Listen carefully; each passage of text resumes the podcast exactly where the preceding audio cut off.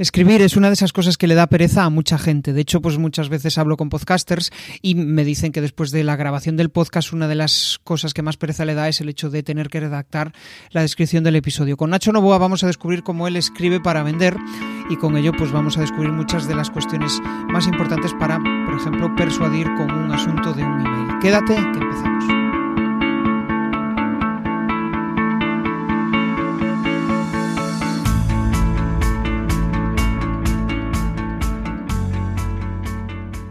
Bienvenido a Comunicar más que hablar. Soy Jesús Pérez Santiago y este es el podcast de los que quieren crear su propia audiencia.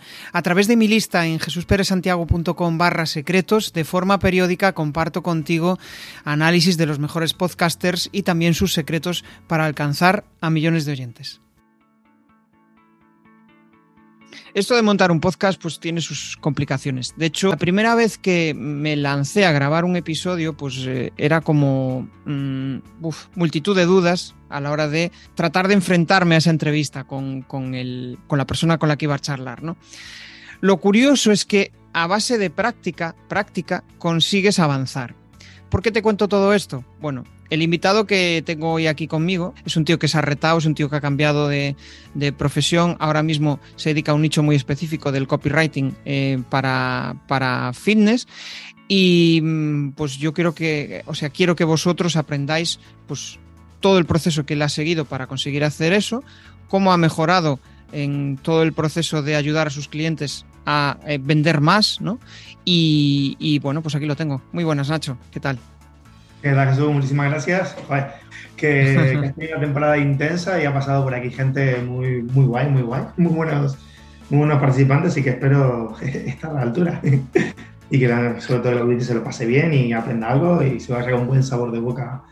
Bueno, pues vamos a empezar por el principio. Vamos a empezar conociéndote como, bueno, pues cómo eres como persona, ¿no? ¿Qué ha pasado para que eh, estés haciendo lo que estás haciendo ahora y seas la persona que eres ahora? En modo sintetizado. En modo sintetizado, bueno, creo que fue, aparte de un cúmulo de, casualidades y cosas que se fueron dando, pero creo que sobre todo es por mi forma de ser. A mí me gusta mucho la libertad, eh, valoro el poder hacer las cosas pues, cuando quiero, de la manera que, me gusta, ¿no? Y un negocio digital, bueno, es en cierto modo una manera perfecta de, cuadrar eso, ¿no? Que eso que encaje en tu vida. Obviamente no es fácil, esto no es eh, quiero tirarme la parte y no hacer nada. Soy, me gusta trabajar, me gusta estar con la gente, pero sí es verdad que buscaba ese punto de, libertad. Y bueno, al final, entre gustos que tengo, entre cositas que fui viendo a lo largo de estos últimos años, eh, me fueron llevando poco a poco hacia el marketing digital y concretamente eh, al copy, que es lo que estoy haciendo ahora mismo. Claro. O sea, es como que, bueno, pues tú te dedicabas, eh, por lo que estuve viendo en, tu perfil y por lo que hablamos fuera de cámara, pues trabajabas en el mundo del, fitness y eh, mientras estabas desarrollando ese trabajo, como que, bueno, pues había una cierta curiosidad sobre temas de copywriting y decidiste formarte, ¿no? ¿Cómo surgió esa, e, eso de que te lo tomaras en serio para decir, pues no, voy a formarme porque yo creo que aquí em, esto, esto me mola y puedo llegar a, vivir de ello, ¿no? Pues se dieron varias casualidades, ¿no? La primera es la que te dije, que yo estaba, llevaba tiempo viendo cosas de marketing digital, formándome por mi cuenta, escuchando muchos podcasts, la verdad que fue mucho de eso mientras estaba trabajando. Monté un, negocio de entrenamiento online, una temporada, que luego lo, dejé aparte porque me salió una oferta profesional eh, dentro del mundo del fitness y, y al final aparqué ese proyecto pero me quedó el gusanito, me quedó el gusanito de, montarlo, esa, lo que te decía, esa búsqueda de libertad, de, poder hacer las cosas a mi manera. Y en la última época de trabajando en, un gimnasio, en el sector que, que, hablamos, volví a escribir. Tenía, tuve una época con esto de la pandemia, de varias cosas que se fueron dando, tuve más tiempo para volver a escribir.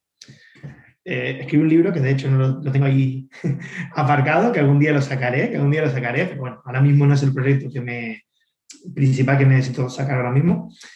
Y, y como volvió todo eso de escribir, me trajo, me reunió mucho la piel, algo que me gustaba mucho. Dio la casualidad que vi un par de, entrevistas de, de, Javi Pastor, que hablamos de él también, un copy muy conocido, y decidí hacer la formación. Y la publicidad, tal, decidí hacer la formación y me terminó de enganchar, evidentemente. Entonces, a partir de ahí empezó todo. Y paralelamente, bueno, durante la formación sí es verdad que me fueron saliendo trabajos, cosas, me gustó cómo me sentía haciéndolo, me gustó cómo lo que estaba aprendiendo, lo que estaba aplicando y fue donde durante la formación tomé el paso definitivo de decir, mira, pues sí, voy a tirar por aquí, que esto es lo que creo que me va a dar lo que quiero, tanto como vida, como, como también un reto. Para mí era un reto. El, Era un reto que tenía también. Eh, yo lo pensé hace tiempo, hace ya te hablo, cinco o seis años. Sí, joder, me flipa lo que hago, me encanta el mundo deporte, el fitness, el gimnasio, pero si me tenía la espinita de, oye, ¿qué pasaría si me dedico a otra cosa diferente, a un sector diferente? Estaba ahí. Entonces todo se unió y acabé donde acabé. Aquí. Claro.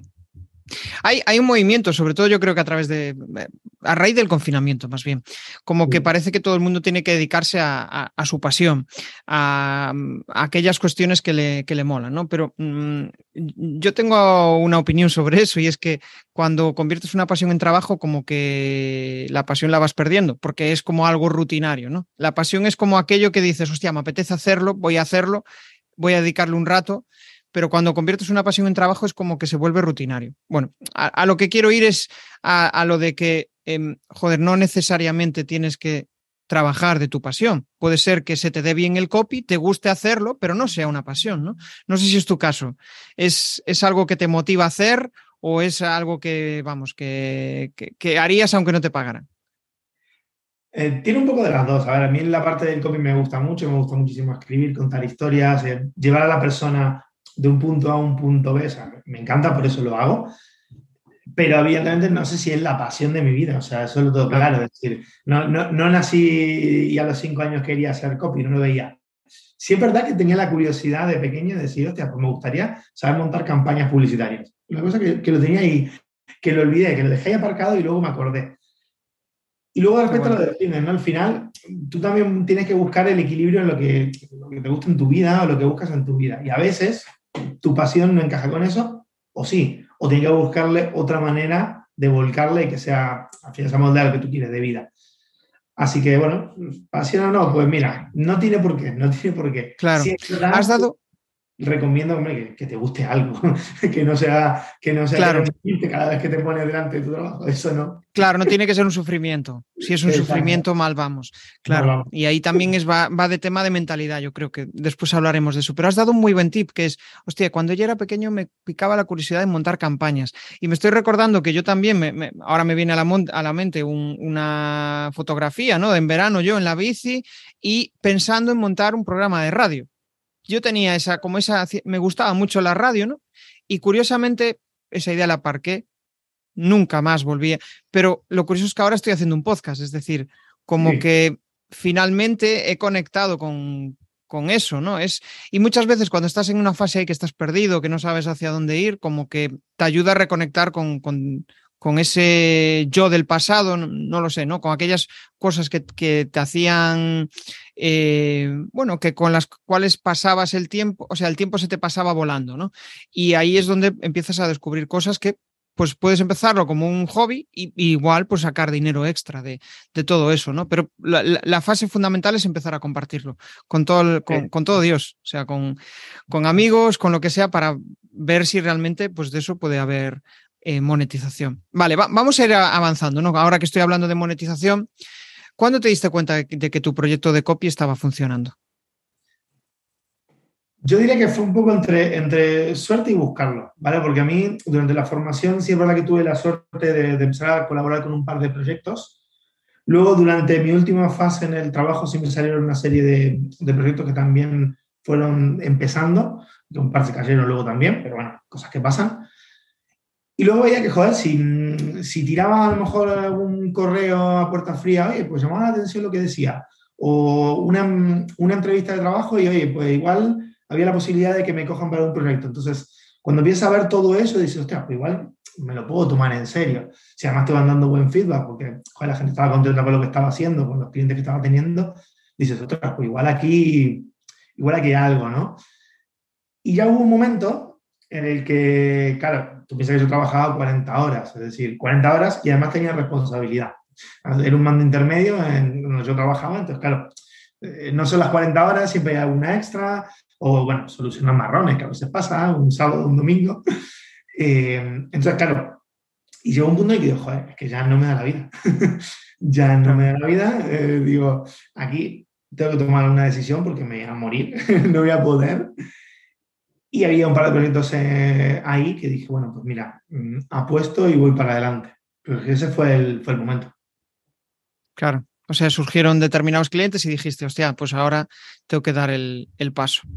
¿Qué se siente cuando empiezas a trabajar con, con un cliente de algo nuevo para ti, ¿no? De algo que, pues, dices, ostras, sí, se me da bien, pero ¿cómo, cómo voy a resolver esto? Al principio te digo, al principio me lo tomé, parecía casi como, bueno, como, como una broma, ¿no? Así, bueno, pues mira, qué, qué, gracioso, ¿no? Un hobby, te está yendo, te salen cositas, tal. Pero recuerdo un momento muy, muy clave, que fue el que, que, que me gustó, ¿no? me acuerdo que hice una secuencia de correos para un, para un cliente, una secuencia que venía, bueno, después de un webinar y tal, en fin. Y evidentemente, pues para ver lo típico, pues te apuntas para ver que te siguen los correos, simplemente. Joder, y recuerdo que el primer correo que me llegó, a mí se pusieron los, los pelos de punta, ¿no? Porque era como, ostras, esto que estaba yo pensando, que era ese cambio de vida, que era ese probar algo diferente, que era el, el empezar a vivir por mi cuenta de mi proyecto, digo, ostras, se está empezando a materializar, ¿no? Entonces, ese, fue el momento, un momento muy guay, muy guay, lo recuerdo muy guay. Al final el copy es eh, ayudar a vender, ¿no? ayudar a que otras personas vendan más. ¿Por qué? ¿Por qué quieres ayudar a que la gente venda más? En mi caso, a ver, piensa que tú también, piensa también que me centro en un nicho, bueno, aparte de que lo conozco, que sé lo bueno que es para las personas. Entonces, para mí es una manera diferente de aportar a esas personas lo que quizás como entrenador, por ejemplo, no estaba haciendo. A lo mejor yo como entrenador no voy a, llegar a 100 personas, porque, bueno, aparte porque estaba en otro puesto, ¿no? Pero entonces es una manera para mí de aportar eso que a mí me ha supuesto también tener una vida que, que me gusta, estar sano, estar bien, sentirme a gusto, conocer personas, conocer trabajos, desarrollarme, pues es una manera que también tengo de aportarla a los demás y porque me divierte a veces también. No quiere decir que no me divierta la parte de escribir los correos o las páginas. Claro, Sí, sí, sí. Eh, yo creo que cuando te mola escribir y, es un reto, ¿no? Al final es como a ver lo que consigo de esto. Ayer, por ejemplo, estaba viendo un, youtuber que sigo que hace contenidos en vídeo, ¿no? Y le llegó un nuevo cliente, era un centro comercial, quería que le hicieran un, vídeo para. Em, era un vídeo para un para resumir un evento, ¿no? Y él decía, joder, es que si hago esto, voy a aburrir a todo Dios, porque es como, mm, esto es un vídeo como de los 80, como que va todo muy lento, muy tal, y ahora es que tenemos muy poco tiempo. Bueno, tenemos muy poco tiempo porque así es como funciona, ¿no? está funcionando nuestro sistema, ¿no? Y, más con el tipo de contenidos que consumimos, que por ejemplo con TikTok, al final acabas consumiendo ahí contenido súper rápido. Y en TikTok, como te pongan un vídeo lento, eh, hostia, lo, lo, pasas al segundo, ¿no? Entonces, él hablaba de eso, de darle una vuelta a, todo, a todo el proceso de, creación de, vídeo. Y con el copy yo creo que sucede lo mismo, ¿no? ¿Cómo haces para captar la atención en el primer eh, milisegundo de lectura, como quien dice?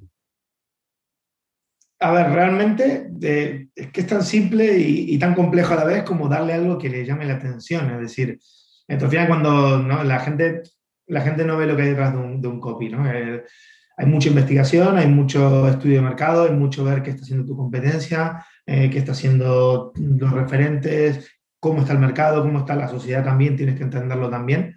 Entonces, claro, al final tú buscas un, titular, una píldora, un algo que tú sabes que a esa audiencia hay otras personas no se la están dando y tú se la das, es que es la única manera. Y eso tiene que estar súper conectado con lo que ese cliente, esa persona busca.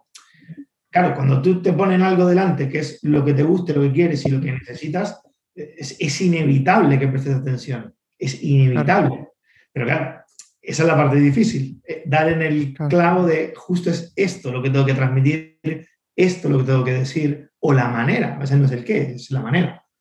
de hecho, hoy leía un, comentario de, en, en LinkedIn que hablaba de, bueno, de los arquitectos, ¿no? Que hablaban de proyectos, eh, de, los proyectos de una forma muy técnica. Y ahora va a salir un documental en Netflix de una promotora de arquitectura y, han contratado a una famosa, ¿no? Que, bueno, pues muestra diferentes proyectos. Y mucha gente relacionada con el sector no se atreve a hacer eso, pero en cambio, alguien que te habla desde una forma muy llana, muy cercana, muy de andar por casa, conecta mejor con la audiencia que hablar desde lo técnico de lo maravilloso que son nuestros proyectos de arquitectura, ¿no? Que estoy hablando de algo muy, eh, vamos, que, que, no controlo, pero me, me, picó la, me picó la curiosidad el ver cómo cambiando el enfoque, y muy relacionado con lo que tú dices, ¿no? Cambiando el enfoque de hostia, piensa en el que tienes enfrente, el, en lo que quiere escuchar, porque si le escuchas vas a saber, mmm, probablemente vas a saber qué es lo que le va a picar la curiosidad. Y si en su día a día le mola ver cómo eh, la arquitectura de, o sea, cómo los famosos eh, hacen sus nuevas casas, no lo sé, ¿eh?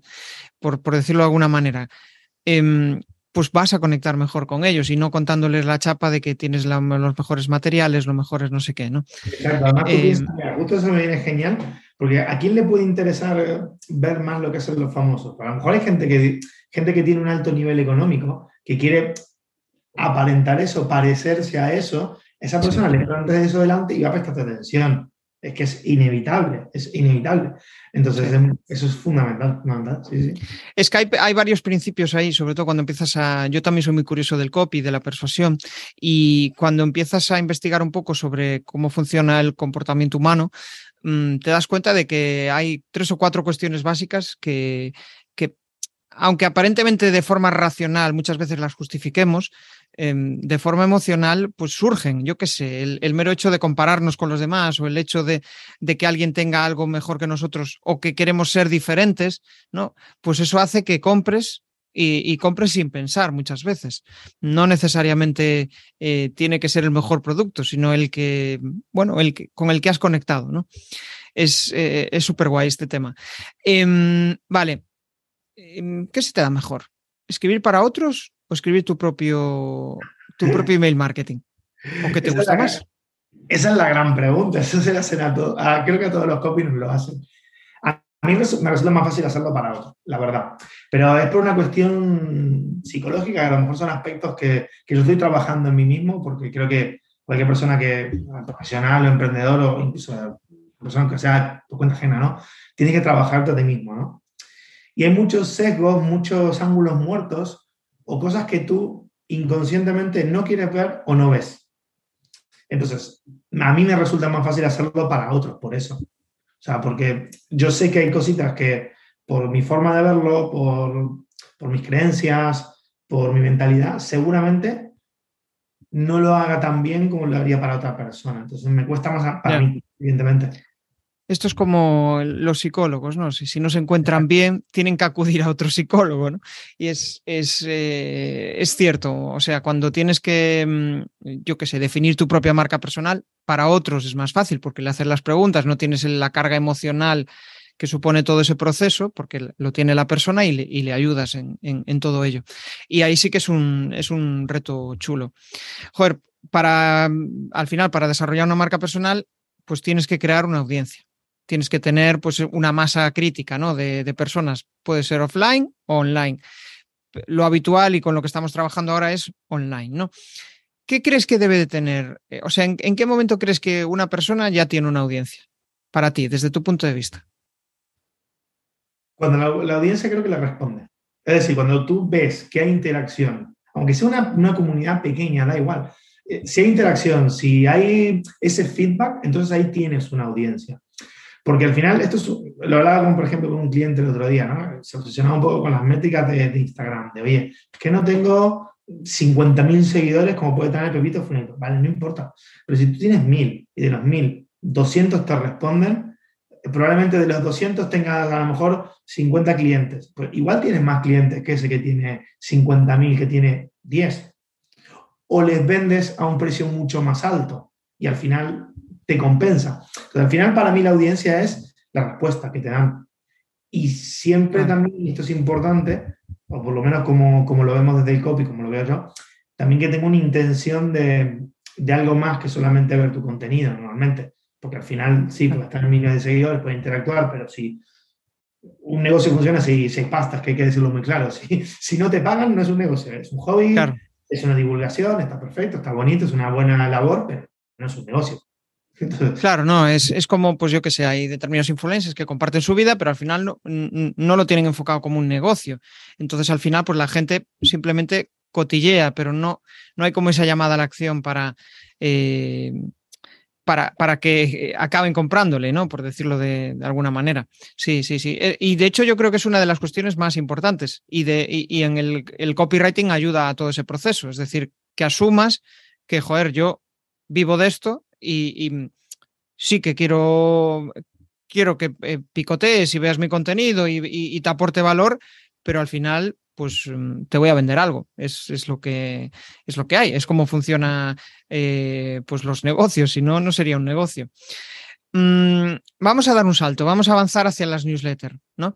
Y, joder, tú ayudas a montar eh, newsletter a, a, tus clientes. ¿Qué tres pasos, tres pasos recomendarías a alguien que quiere montar una, una newsletter? La primera es la obvia, es, bueno, si no tiene la audiencia, tiene que conseguirla de alguna manera. Bueno, la primera es la obvia, conoce a, tu cliente, eso es lo primero. Determina qué le vas a comunicar, cómo lo quieres hacer. Y al final es, creo que el tercer paso sería darle tu personalidad, tu forma de, de ver las cosas. Es decir, lo, para mí lo mejor de la newsletter es que te permite pues, ser el 100% tú. Es decir, ahí es una conversación uno a uno, tu cliente está abriendo tu correo, entonces ahí tú puedes mostrarte tal y como eres obviamente sabiendo cosas que no vas a decir, ¿no? Pero, pero sobre todo eso, si es que no, tampoco hace falta mucho más. Es decir, tu audiencia, traerla, saber bien qué quieres comunicar y, y transmitirle tu personalidad. No tiene más. ¿Cómo filtras a las personas para que lleguen a esa newsletter? ¿no? Que antes hablabas de embudos, de generar, eh, pues eso, un camino en el cual la gente vaya mmm, mejora, vayas, eh, no me sale la palabra, pero es como la, la, vayas capacitando para que en un determinado momento llegue a comprar, ¿no? ¿Cómo, cómo haces para eh, aumentar eh, la conciencia, que no me salía la palabra, la conciencia de las personas para, para que accedan al newsletter y te compre?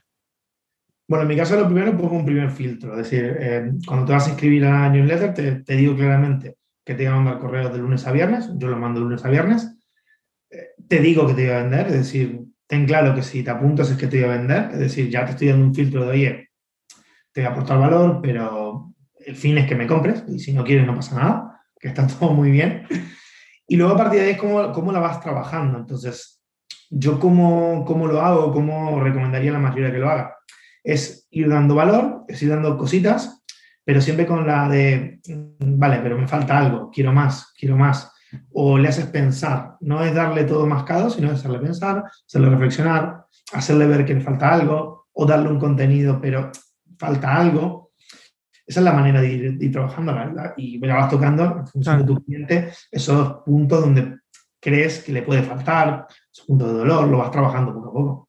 Es cierto, porque muchas veces no, yo por ejemplo, la primera vez que contraté un mentor, pues no tenía claro ese eh, dar ese paso, ¿no? Porque mu muchas veces no confías en, en, el proyecto, no confías en, en, en ti, en, dices, y, si invierto este dinero y después no me sale bien, pero hasta que no das el paso, y ahí es donde, pues, eh, pues yo qué sé, si, si, te dedicas a la formación, pues es donde de, le dejas ahí con la duda, ¿no?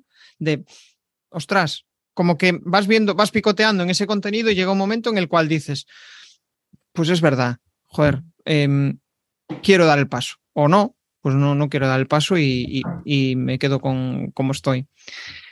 Eh, vamos a seguir avanzando porque el tema de la newsletter me parece interesante y de hecho hablábamos de, bueno, uno de los títulos de, de, del episodio es cómo crear asuntos que, que abra todo Dios, ¿no? O casi todo Dios. Eh, ¿Qué tiene que tener un asunto para que lo abra? Y después eh, te voy a pedir ejemplos, pero primero, ¿qué tiene que tener ese asunto para que la gente lo abra? El asunto de un email me refiero, ¿no? Pero podéis eh, llevarlo hacia otros apartados. Puede ser un título de un, eh, pues de un contenido, pero vamos a centrarnos desde el punto de vista de un asunto de correo. Pues al final es como los titulares, tienen que llamarte la atención, tiene que ser algo diferente a lo que hay en tu bandeja. Imagínate, abres la bandeja, que tienes 50 mensajes, 50 asuntos, bueno, 50 diciéndolo muy por lo corto, que son muchísimos más. Tienes algo que llame la atención dentro de eso. Y luego a partir de ahí, como te decía, si tú conoces tu audiencia, ahí es donde tú ya empiezas a jugar con lo que le puede, le puede llamar la atención. Luego hay un montón de pequeños truquitos, pequeñas cosas que puedes decir que son más generales, y funcionan, ¿no? Eh, ejemplo típico, el eh, esto me ha cambiado, esas cositas, ¿no? En mayúscula el esto, cosas así, pues llama mucho la atención. O a lo mejor también la controversia puede ser controvertido. Eh, mi opinión sobre tal, o no hagas esto. O, por ejemplo, el otro día mandé un correo típico, ¿no? De psicología inversa. no lo abras. Pues de la semana fue el que más abrió. fue el que más abrió, es así. Entonces, cuando te dicen esas cosas, pues al final te llama la atención y entras. Y ya, obviamente, el caso de fulanito, ¿qué tal? Es que hay mil, formas, mil formas. Ahora, lo que no vas a poner nunca, o lo que yo no pondría nunca, newsletter 10, newsletter 4, mm, newsletter del 4, del 6, del, del 20. Muy bien, pero eso no llama, no te invita, no te invita. ¿Cómo crees que evolucionará el tema de los asuntos? Es decir, em, esto es una pregunta muy ahora me, que me vino a la mente, pero muchas veces digo, eh, joder, parece que ahora funciona esto, pero dentro de unos meses, probablemente cuando todo el mundo esté habituado a eso, hay que cambiar. ¿O no? ¿Tú crees que esto viene para largo, este tipo de, asuntos? Pues fíjate que esa pregunta no, no, me la he planteado. La verdad me has hecho una, una muy buena pregunta y lo, lo, publicaré en algún momento para debatir con otros copies o algo, porque me, me gusta, me gusta el planteamiento. Eh, no sabría decirte, la verdad, o sea, no, te voy a mentir, no me da aquí de, entendido. Yo creo que tampoco hay mucho más para inventar ahí. Al final, tú, es, el principio es el básico. Entonces, voy a, voy a decirte algo que a ti te haga abrirme. Es que no, no hay más. Que quizás luego también empecemos a jugar con otras cosas, puede ser. A lo mejor habrá luego momentos, modas, como hubo una época que se puso de moda los, los emojis por todos lados y, ponía, y todo el mundo ponía emojis. Puede ser que eso, eso vaya fluctuando un poco, pero tampoco hay mucho más. Un asunto son seis, siete palabras que se ven, es que no son más. No tienen mucho para inventar. no tienen mucho. Pero, pero bueno, es una buena pregunta. Me lo voy a plantear A ver si Genial, bueno.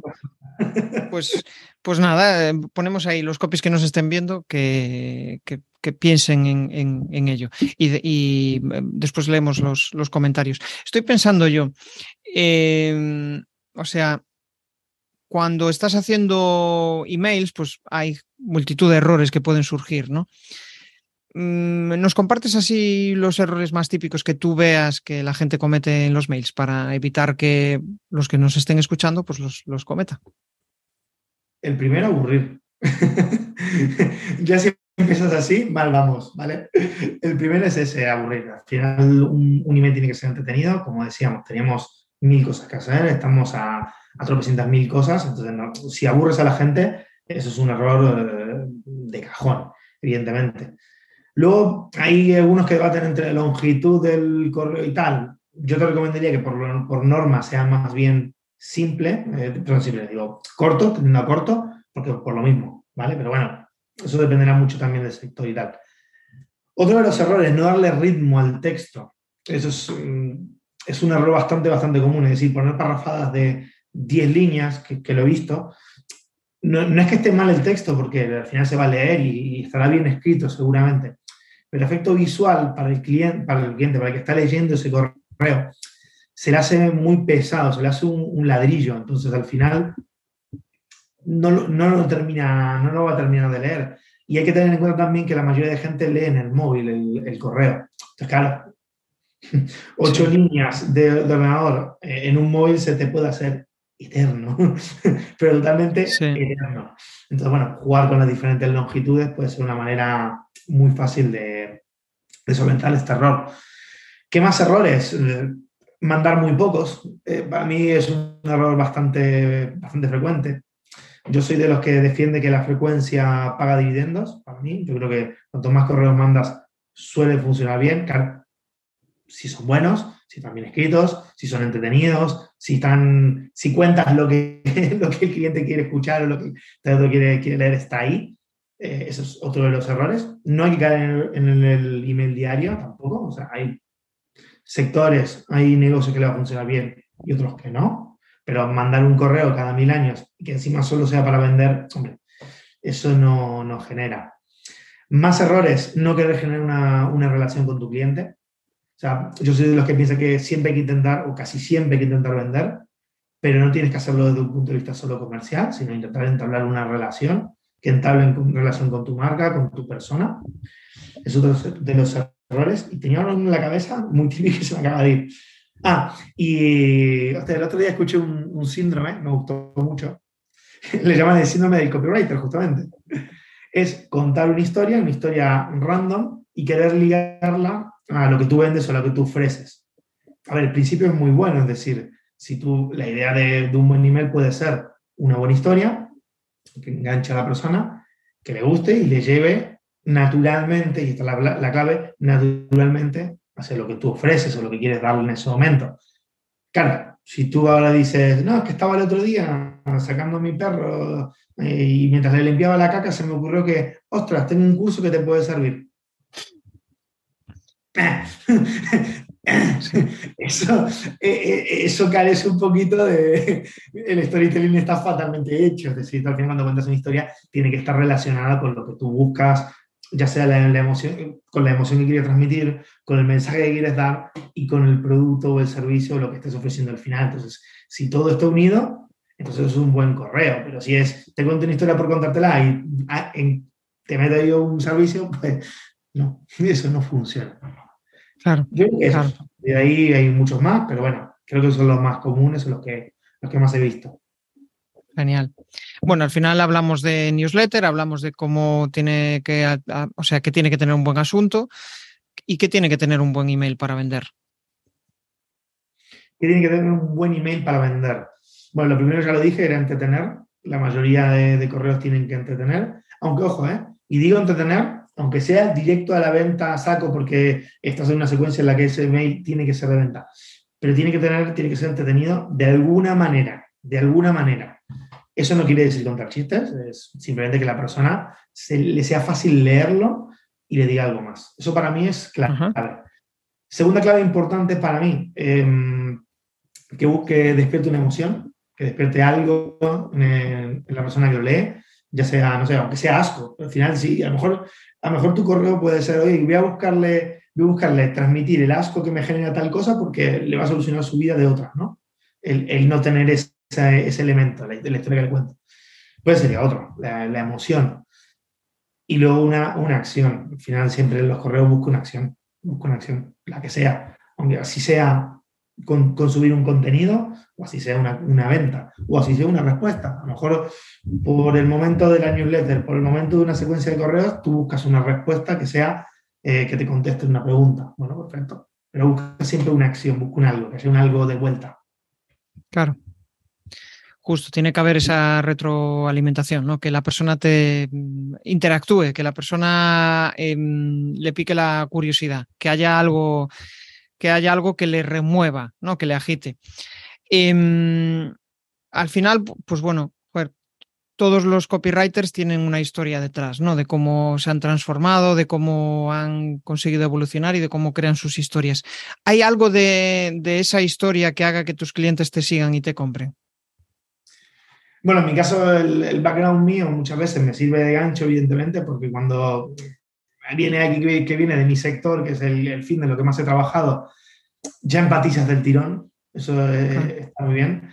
Luego también me permite eh, también ayudarles en, incluso el producto o el servicio que, que están dando, ¿no? porque al final mm, he estado más de 10 años en el sector, entonces también me ayuda a hacerle ver, hoy por ejemplo, me pasó el otro día con un, con un cliente, decirle, tío, tu, programa tiene demasiadas cosas, quítale, agobias al cliente, quítale cosas, déjale lo esencial, ¿no? Y le fue mucho mejor por eso, porque al final, entonces esa parte la, agradecen mucho. Y luego también lo que te decía dentro de la newsletter, que para mí es importante el tema de la relación, a mí me gusta que los textos, que me gusta que los newsletters, todo lo que trabajemos, busque una relación con el cliente. Y más en un sector que es importante. En un sector mucho más cálido, que le llamo yo, que puede ser, por ejemplo, las finanzas, ¿no? que a lo mejor son más fríos. Aunque bueno, se puede hacer, más, se puede hacer muy bien eh, y muy cercano en las finanzas, pero bueno, a priori es un sector mucho más cercano, ¿no? Y eso es fundamental. si no generas eso, olvídate. O sea, es que es así. Sí, al final, eh, durante toda la charla, eh, una de las cosas que se me queda en la cabeza es generar una relación, conecta con la gente. Em, eso al final es lo que te va a aportar, pues lo que tú dices, ¿no? Le dices a un cliente, joder, con toda la sinceridad, yo creo que igual no es un tema que em, en el cual eh, me tenga que meter, pero joder, me gustaría decirte que tienes que mejorar en esto porque por tal, ¿no? Y eso al final lo que hace es que pues, la gente confía en ti y, de la confianza es donde viene la, venta. Es la, clave. Pues eso, ¿no? A mí a veces también me gusta recomendarle, si veo que es oportuno, que me dice, mira, es que no estoy cerrando. Pues, ¿Cómo estás encarando esas entrevistas? ¿O estás hablando de esta manera? O, una cosa muy tonta que se pueda, que mucha gente no cae. Ponle una fecha a la gente. Dile, oye, me tienes que contestar antes de tal. Es una tontería, pero con un cliente también me funciona muy bien. Hostia, tío, ahora estoy cerrando más. Sí, pues le estás diciendo, estoy ayudando a llevar su negocio también, ¿no? Esa parte la, la mucho. La escasez, la bendita escasez, ¿no? Que muchas veces nos ayuda a tomar decisiones, porque em, si eh, hay una pregunta que, me, que muchas veces le hago a, pues lo típico, estás haciendo una propuesta y me dicen, no, no es el momento. ¿Y cuándo crees que es el mejor? O sea, ¿cuándo, hiciste algo que pensabas que ese era el mejor momento? Es difícil, o sea, voy a tener un hijo, ¿es ahora el, momento adecuado o, dentro de cinco años? Si no animas a la gente a que, a que lo haga, pues probablemente no lo haga y igual se arrepiente de no hacerlo o ni se acuerda, pero el hecho de que eh, hagan algo, de que perciban de que es ahora o nunca, pues eh, vamos, eh, sí, sí que lo considero vital. Vale, vamos a seguir avanzando y aquí me gustaría entrar ya en un terreno de mentalidad. pues eso, conocer un poco más lo que, mm, lo que te bloquea en tu día a día y lo que crees que es más importante a nivel de mentalidad. Entonces, la primera pregunta que me gustaría hacerte es cuáles son aquellas tareas que te bloquean más en tu día a día en tu trabajo o en tu vida personal, lo, que nos quieras compartir. Bueno, el tema de la mentalidad para un podcast aparte, porque es, es importante, es densa y, es interesante. A mí personalmente, es lo que te decía, a mí cuando, cuando veo mi, mi negocio, ¿no? igual que el negocio de un cliente lo puedo ver muy bien a nivel global y, y soy capaz de ponerme ¿no? en vista cenital y, y verlo todo muy claramente en mi caso me cuesta más. Entonces, yo esa es la parte que a mí reconozco que eh, está feo decirlo, no decir, oye, copy, tienes, tienes que controlarlo. Pero la parte estratégica y de división de negocio es la que a mí más me cuesta, la verdad. Porque a veces ya entran los miedos en juego, los, y si hago esto y pierdo dos meses con esta estrategia y veo que no funciona, voy a tener que itinerar y eso me supone. Todas esas cosas creo que son las que a mí, personalmente, me han frenado un poquillo. Claro, yo creo que a todos nos sucede eso en determinados momentos y, y, aunque tengas un negocio avanzado, muchas veces dices, hostia, pero ahora estoy dando los pasos adecuados. Siempre hay algún problema, algún marrón que, solventar. Con lo cual, pues yo, creo que nos vuelve mucho más humanos cuando lo compartimos y la gente dice, hostia, pues a este tío también le pasa eso. No, no, no pasa nada, ¿no? Somos humanos, eh, no somos, o sea, por eh, hacer un podcast o por eh, hacer copy, no somos personas, ¿cómo decirlo?, extraordinarios, ¿no? Porque muchas veces hay gente que te encumbra y dice, joder, ¿cómo me gustaría conseguir lo que, lo que ha conseguido tal? Lo consigues y dices, ¿y ahora qué, no? Ahora necesito algo más, ¿no? Ahí es donde está quizá el trabajo de, mentalidad, de, de mm, conformarte con lo que vas consiguiendo. No, y además eh, también solo vemos la cara bonita, es decir, a lo mejor la gente le dice, hostia, qué, bien Nacho que ahora está pudiendo trabajar de una, una, cosa diferente y a lo mejor dentro de 10 meses tengo que cerrar, es que no lo sé, pero, pero eso es así, es, al final vemos solo la cara bonita. Y luego una de las partes también relacionada con este tema de mentalidad, que igual sale a colación, pero yo lo saco antes ya, la montaña rusa está ahí, es decir, esa parte que hay que gestionarla y es complicada. La gente solo ve la parte, ya te digo, la bonita, la del post que hiciste, el correo que tal, esta entrevista, pero luego a lo mejor hace dos horas estaba yo diciendo, joder, ¿y ahora qué hago? Y estás agobiado y al día siguiente te ves arriba petándolo fuertemente. Esto es así. Es decir, esa parte, esa parte también es, es de las más complicadas de gestionar, creo yo. Sobre todo cuando se trabaja. Es más fácil. Pues sí, pues sí. Em, y em, de cara a la monetización, ¿no? Porque uno de los pasos más difíciles a nivel de mentalidad es pues, el no monetizar. Eh, ¿Qué consejo le darías a una persona pues, que mm, está empezando a crear su audiencia, está en una fase que quiere monetizar online? Igual ya tiene proyectos offline que le están funcionando y está obteniendo ingresos, pero no ve resultados en el online. ¿qué consejo le darías para, a nivel de mentalidad, ¿no? Para asumir que pues igual es que no puede, no va a monetizar en cuatro, cinco, seis meses, un año. Bueno, primero es asimilar que, te puede pasar, que igual no, pero te puede pasar. Estar abierto a que vas a tener que buscar soluciones y soluciones diferentes y a veces la solución podría ser perfectamente coger el teléfono, decirle a tirar de agenda y decir, mira, oye, que voy a trabajar gratis para ti. Puede ser una opción, ¿vale? Aunque sea contrario a lo que me estás preguntando, que es la monetización. Sí. Pero sí es verdad que a lo mejor te puede servir para darte el pie. Ah, ¿por qué? Porque al final si esa persona está contenta contigo, a ver, está feo decirlo así, pero va a estar como en deuda. Entonces al final, cuando alguien de su entorno busque algo relacionado con lo tuyo, pues te va a recomendar a ti, ¿no? Y al final eso puede ser una buena manera de volver a la monetización. Y luego no tener miedo. Es decir, oye, tú tienes un servicio, tienes algo, ofrécelo. Y a veces hasta mejor, mira, pon un precio alto. Esto parece contrario. Es lo primero que piensas cuando estás empezando es, hostias, ¿cómo pueden decir esto? Pon un precio alto. Que no te dé miedo. Alto, entiéndase, ¿no? Alto para en función al valor que aportas, obviamente en ese momento, porque no te voy a decir que le pongas el precio de que lleva 15 años perfecto, pero, pero que, que, que, te dé un poquito de vértigo decirlo. Porque luego al final incluso puede que termines negociando con el cliente y no te quedes ahí y bajas un poco, pero te vas a sentir bien.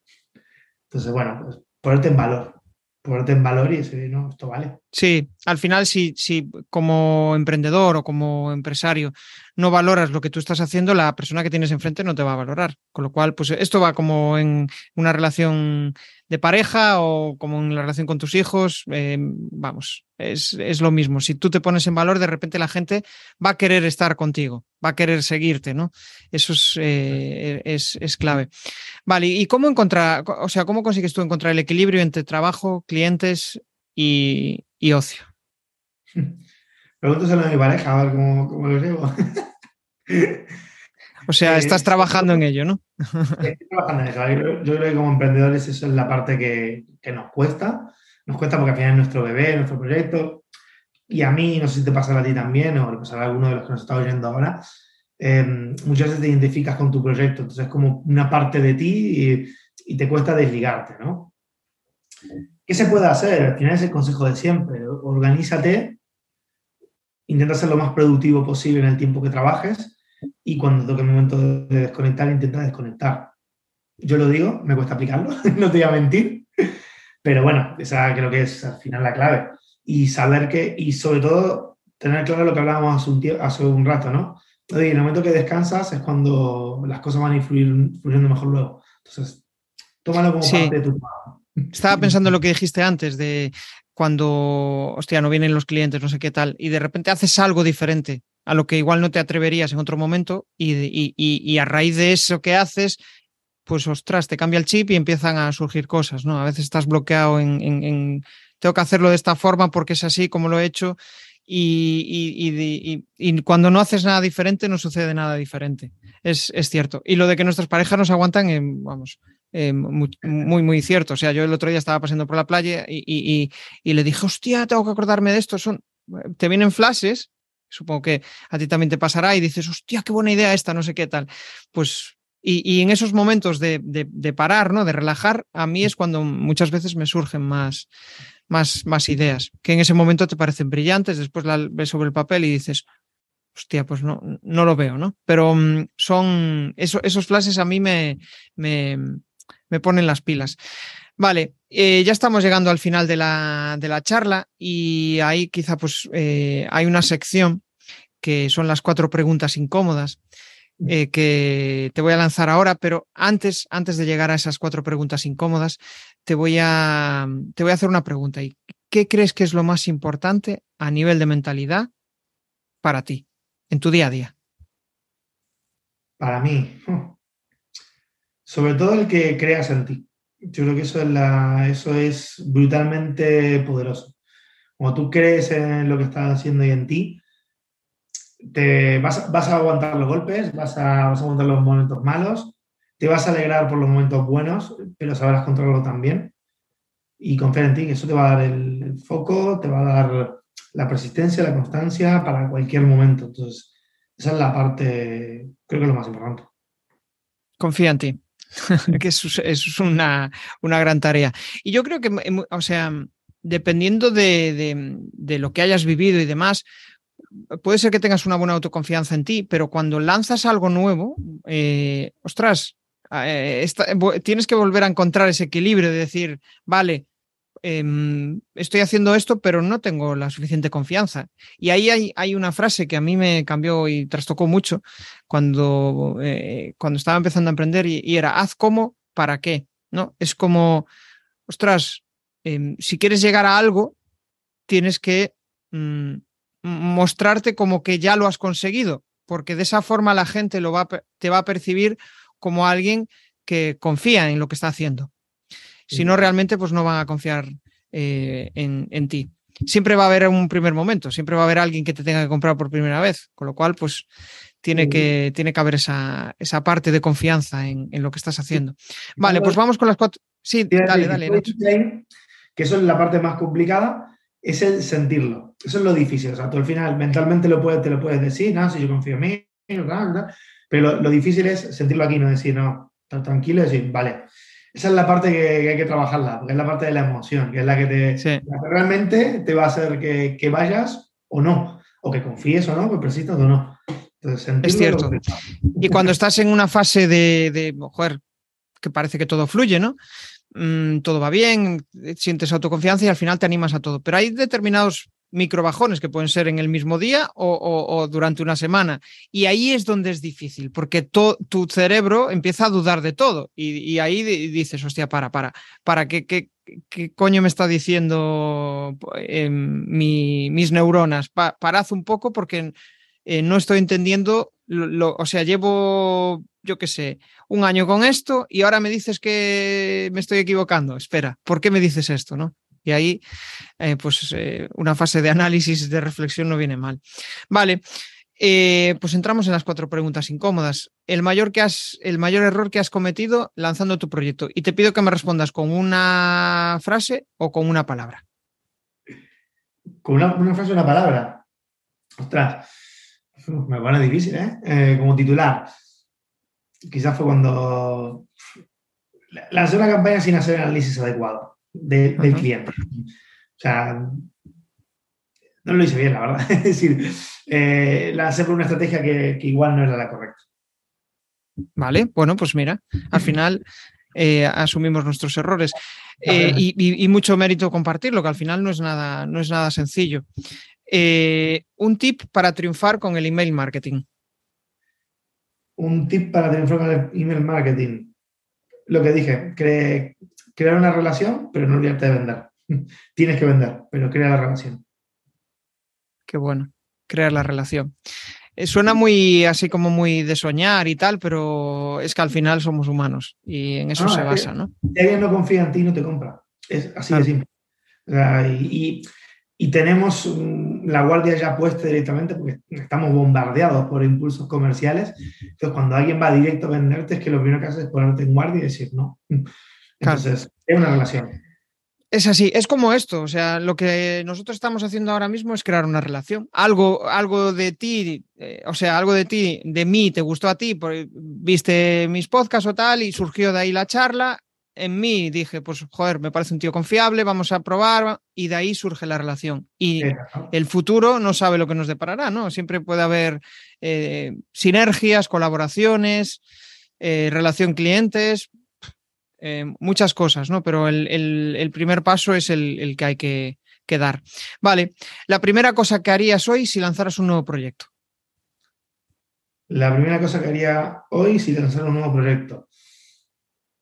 Análisis de mercado. o sea, eh, busca, una solución que la gente necesite y busca audiencia. Así que analiza bien, bien qué vas a hacer y a partir de ahí todo lo demás. Qué bueno eso de buscar algo que alguien necesite, porque muchas veces, o sea, yo también cuando empecé a lanzar el proyecto, eh, mi, primer proyecto de emprendimiento era lo que yo tenía en la cabeza de, que iba a solventar, bueno, yo creo que ni pensaba en solventar algo, era esto, esto la gente lo necesita. Me gusta, lo hago, seguro que a alguien le, hace falta. y la realidad es que no le hacía falta ni Dios.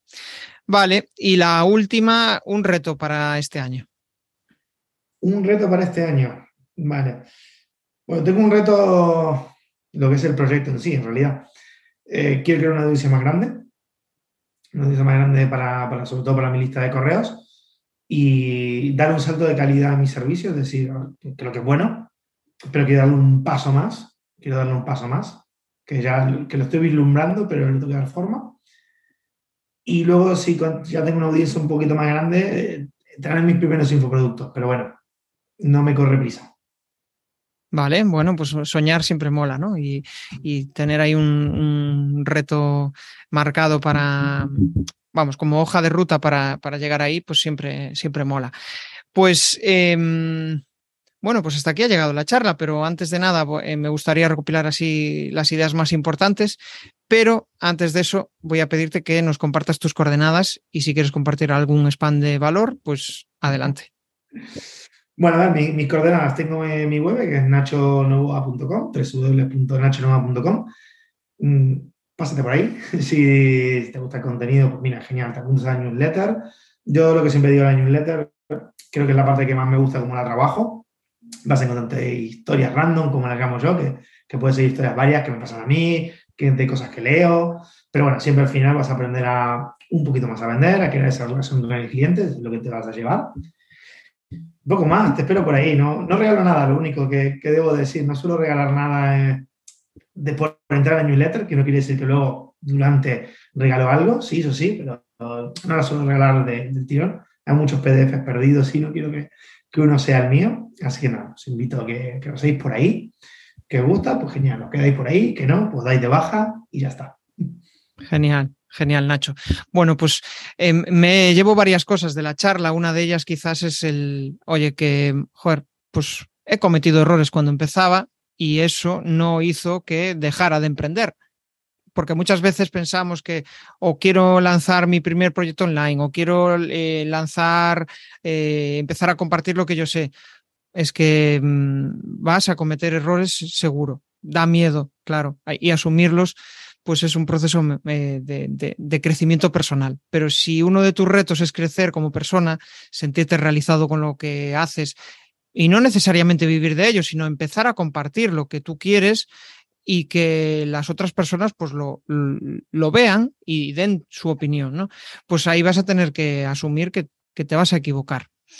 No es fácil, no es sencillo, los primeros pasos son duros porque, bueno, pues siempre vas a tener Pepito Grillo que te está diciendo qué coño estás haciendo, que te estás equivocando, pero mmm, conforme vas avanzando, mmm, vas viendo que lo que has conseguido eh, y que te parecía imposible hace unos meses, pues de repente se, se ha hecho realidad.